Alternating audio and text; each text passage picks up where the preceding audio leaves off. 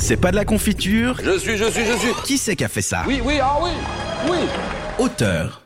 Allez, c'est une nouvelle saison, donc je vous rappelle un peu le principe de cette chronique. Qui c'est qui a fait ça? On revient sur euh, les auteurs, les créateurs, ceux qui ont donné la petite étincelle pour créer la vie dans un personnage. Enfin bref, vous l'aurez compris, on parle de ceux qui ont créé. Et là, c'est difficile de parler d'un personnage aussi illustre que Sherlock Holmes sans parler de son créateur, Sir, excusez-moi du peu, Arthur Conan Doyle. Ce cher Monsieur Doyle est écossais. Il est né à Édimbourg en 1859. Il est écrivain, mais aussi médecin, connu pour ses romans et ses nouvelles sur les affaires du plus célèbre détective privé britannique Sherlock Holmes. Doyle est d'ailleurs un auteur prolifique, car il publia aussi bon nombre de livres de science-fiction, des pièces de théâtre, de poésie et des œuvres historiques. Né dans une famille aux origines complexes, catholique, immigré d'un village normand et descendant des ducs de Bretagne, il est le deuxième d'une fratrie de dix enfants. Et c'est cette complexité qui serait à l'origine de sa passion pour l'histoire. Après un rejet du christianisme lors de son adolescence, Conan Doyle étudie la médecine à l'université de Édimbourg entre 1876 et 1881. Et c'est pendant cette période qu'il décide de commencer à écrire des nouvelles qui seront publiées dans le Chambers Edinburgh Journal. Après une première expédition en tant que médecin sur un navire baleinier en direction du nord de l'Europe, puis d'une seconde comme médecin de bord pendant 4 mois sur un steamer à passagers en direction de l'Afrique de l'Ouest, il obtient son doctorat en 1885 avec une thèse sur tabès, une manifestation fréquente de complications nerveuses tardives de la syphilis. Pendant toute cette période, Conan Doyle n'arrêta pas d'écrire. Sa première œuvre, sa, pardon, sa première œuvre réellement importante, mais surtout qui nous intéresse, est une étude rouge qu'il publia en 1887, alors qu'il vit à Portsmouth. C'est la première apparition de Sherlock Holmes d'ailleurs, un personnage en partie inspiré par son ancien professeur d'université, Joseph Bell, à qui Conan Doyle écrit C'est très certainement à vous que je dois Sherlock Holmes. Autour du noyau de déduction, inférence et observation que je vous ai entendu enseigner, j'ai essayé de construire un homme. En 1890, Conan Doyle étudie l'ophtalmologie à Vienne et emménage à Londres en 1891 pour s'établir comme ophtalmologue.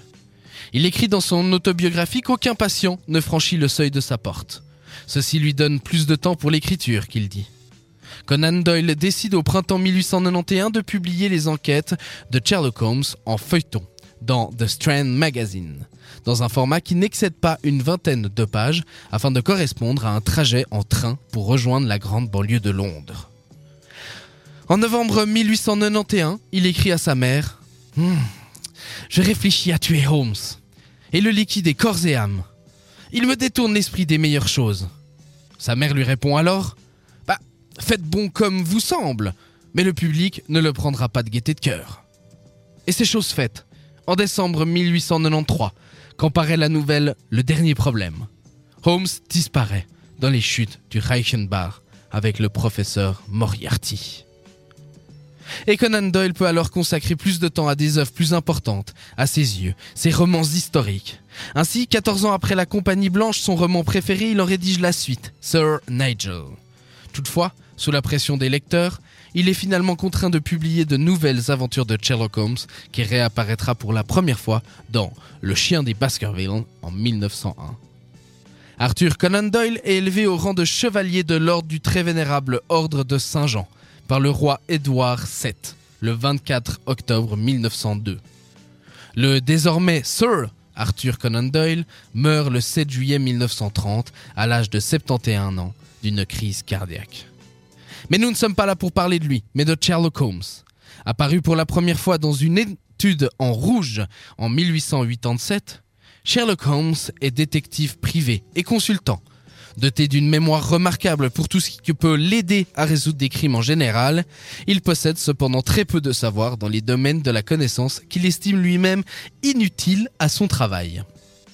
Lors de ses enquêtes, relatées dans les 4 romans et les 56 nouvelles qui forment ce que l'on appelle le canon, Holmes est fréquemment accompagné du docteur Watson. Personnage très typé, Sherlock Holmes est devenu l'archétype du détective privé, pour des générations d'auteurs populaires de romans policiers, éclipsant ses ancêtres historiques que furent le chevalier Auguste Dupin d'Edgar Allan Poe et Monsieur Lecoq d'Émile Gaborio, personnage auquel d'ailleurs Arthur Conan Doyle fait référence dans son œuvre.